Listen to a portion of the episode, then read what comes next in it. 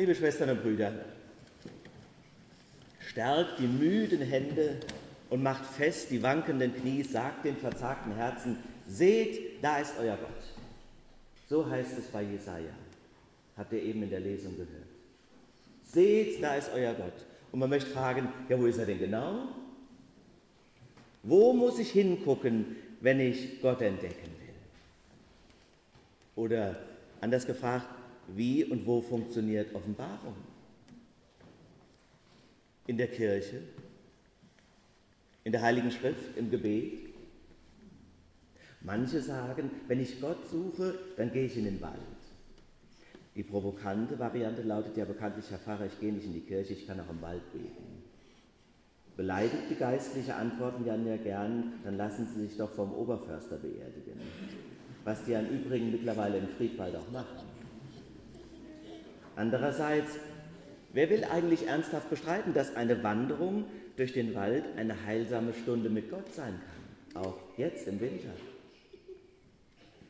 Das muss eine Predigt erst einmal schaffen. Wo entdecke ich Gott? In meinem Fußballverein. Das ist meine Kirche, sagt einer. Ein anderer meint, am Meer, da kann ich Gott schauen. Auf dem Kilimanjaro oder beim Sonnenuntergang im Karwendelgebirge. Wenn ich ein Kind in die Augen sehe, beim Anblick des Universums, wenn ich eine schöne Frau betrachte, dann weiß ich, dass es Gott gibt. Oder vielleicht, wenn ich im Lotto gewinne. Als ich dem Tod von der Schippe gesprungen.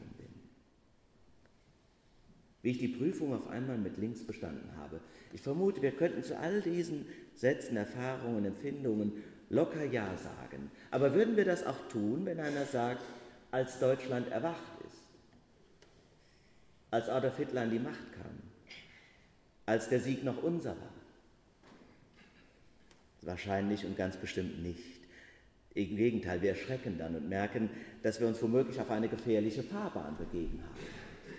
Eine gefährliche Fahrbahn. Wenn wir nämlich es ganz dem Empfinden und der Meinung der Menschen überlassen, wo Gott ist und wie er wird, dann fehlt uns nämlich der Kompass, die Richtschnur. Sonst könnte man ja wirklich locker sagen, Adolf Hitler ist ein Zeichen und Geschenk Gottes. Tatsächlich haben ja viele einmal so gedacht, gerade auch evangelische Christen, die sich dann allerdings deutsche Christen nannten, wie ihr wisst. Seht, da ist euer Gott, sagt Jesaja. Jesaja beschreibt dann Sachen, die er im Zusammenhang sieht mit dem Ende des babylonischen Exils. Und dann malt er wunderbare Hoffnungsbilder was passiert, wenn Gott eingreift, Taube hören, Lahme gehen, die Wüste blüht. Die Rückkehr der Israeliten war aber auch nur ein Geschichtsereignis.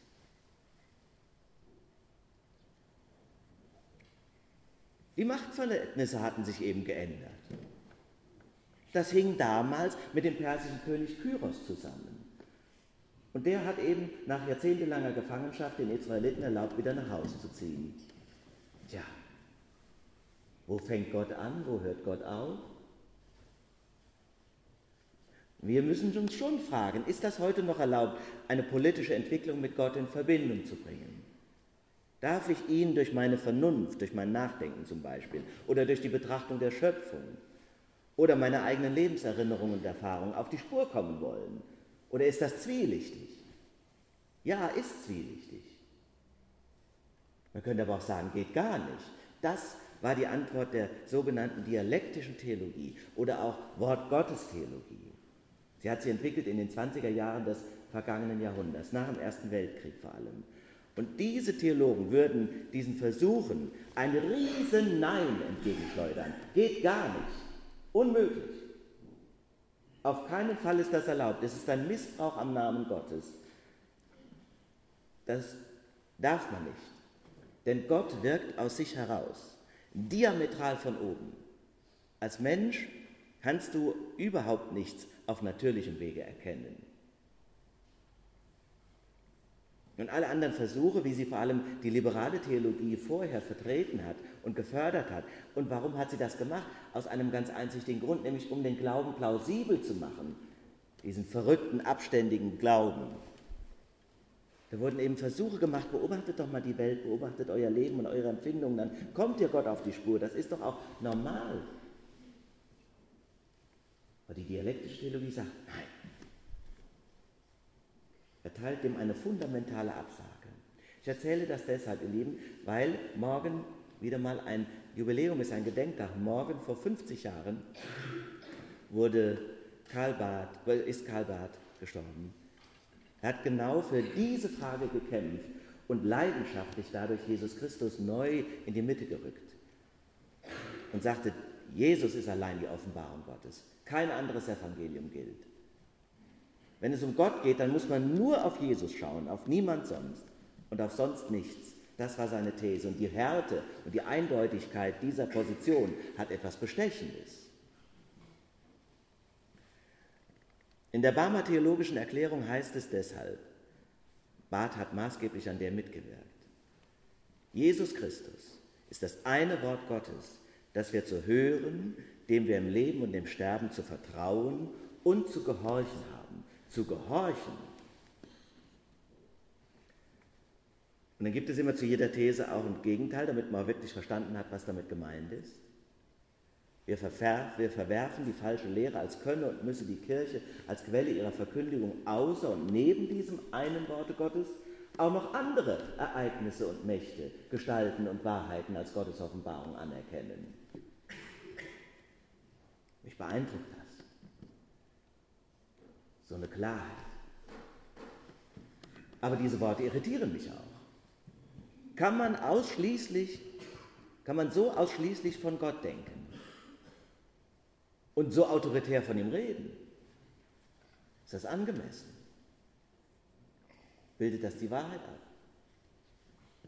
Auf jeden Fall müssen wir im Blick auf die Geschichte feststellen, nur diese Entschiedenheit, nur diese Eindeutigkeit hatte die Widerstandskraft im Dritten Reich der Nazi-Ideologie etwas entgegenzusetzen.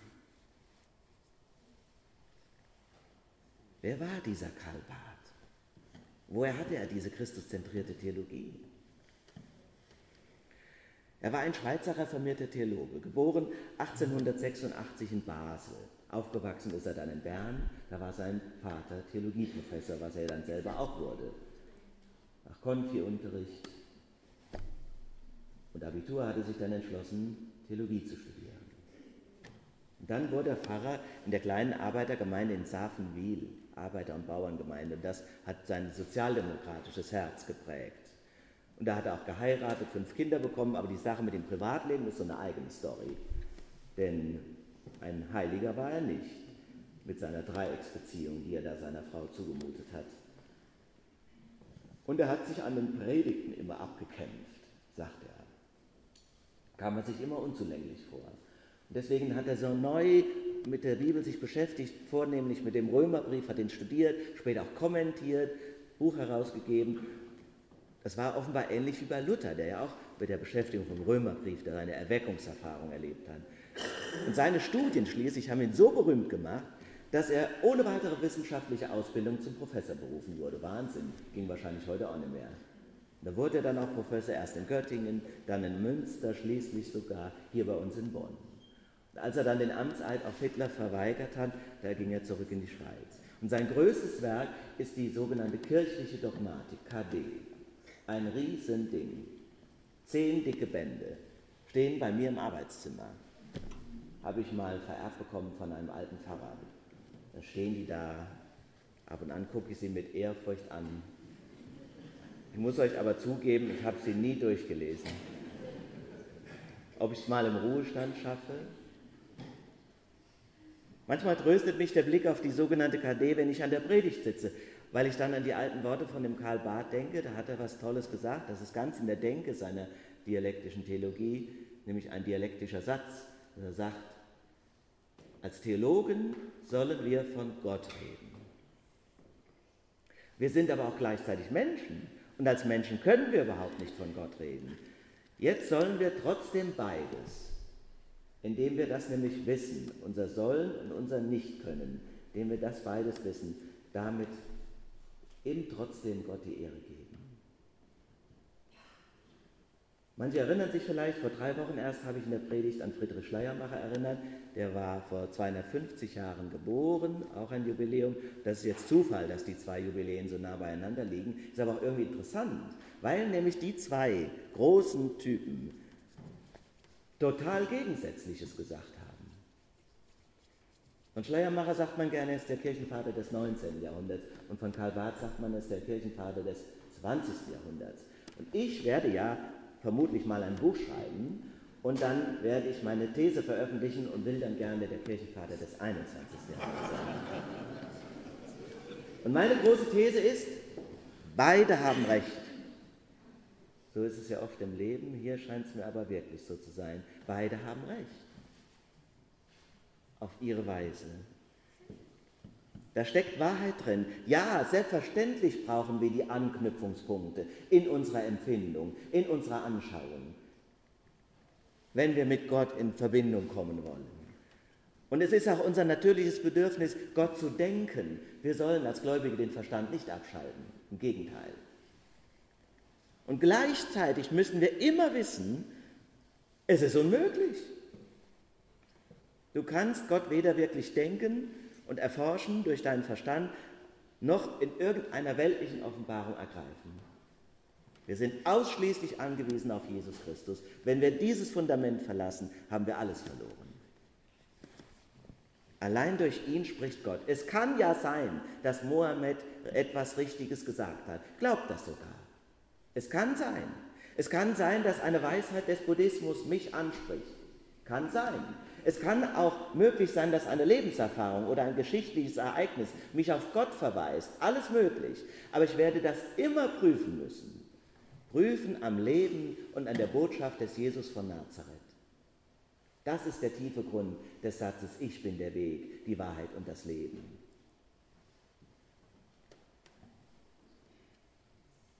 Das ist eine Provokation. Aber es ist wertvoll in diesen Wochen des Adventes noch einmal darüber nachzudenken, auf wen wir da warten. Wir warten auf Gott in Christus. Es ist ein Geheimnis, dass das in einem Mensch zusammengegangen ist und dass er dann noch als Kind auf die Welt kommt und sich dann auch noch kreuzigen lässt. Das hat alles tiefe, tiefe Botschaften und es ist eine intellektuelle und emotionale Herausforderung, sich damit auseinanderzusetzen. Jetzt war ich demnächst im NCG hier in der Nachbarschaft Gymnasium Projektwoche Demokratie und ein Tag war auch der Religion gewidmet. Da hatte der Lehrer die interessante und gute Idee, Vertreter aller Religionen mussten in der Aula oben auf der Bühne sitzen, in Sesselchen. Für jeden einen gab es einen jüdischen Vertreter, einen der Bahai-Religion und ähm, einen Buddhisten und äh, dann gab es mich. Ich war für Christen zuständig, gab es nur einen, evangelisch-katholisch in einem und dann zwei junge Muslime, und ich hatte in der Gelegenheit vorher mit der jungen Frau zu sprechen, die muslimisch war. Und da sagte die, ich war auch evangelisch. Da ich, ach. Ja, aber das hat mir nie eingeleuchtet. Dass Gott in so einem Mensch auf die Erde kommt, das war mir immer zu komisch. Jetzt habe ich meinen Glauben gefunden. Ich gebe zu, es war schwer für mich, das anzuhören.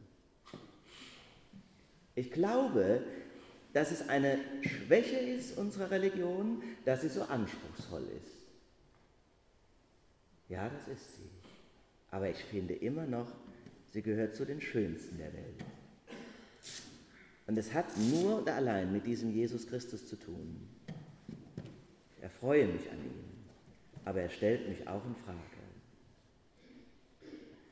Schwestern und Brüder, heute habe ich euch an Karl Barth erinnert. Er war auch noch dann nach dem Krieg wichtig. Ein Versöhner der Völker hat gegen die Aufrüstung protestiert, für Gerechtigkeit und Demokratie gekämpft. Auch schön daran heute zu erinnern, weil nämlich morgen nicht nur sein Todestag ist, sondern morgen auch es 70 Jahre her ist, dass die Menschenrechte erklärt worden sind. Die auch schwer einsichtig zu machen sind, wohin da denn die Logik ist, dass jeder Mensch seine Würde hat. Das müssen sie erstmal allen Potentaten erklären. Das ist auch ohne Gott schwer begreiflich zu machen. Aber das alles, was er auch nach dem Krieg vielleicht noch geprägt oder geleistet hat, wäre dem Karl Barth sicher unwichtig, sondern er hat kurz vor seinem Tod in einem Interview gesagt, das letzte Wort, das ich als Theologe zu sagen habe, ist nicht ein Begriff, es ist ein Name, Jesus Christus. freuen wir uns an diesem Herrn und Heiland und denken und spüren wir dem immer wieder neu nach, was er für uns bedeutet. In diesem Sinn lasst uns Advent feiern. Wir warten auf ihn in diesen Wochen und in unserem ganzen Leben. Maranatha, komm, Herr Jesus, komm.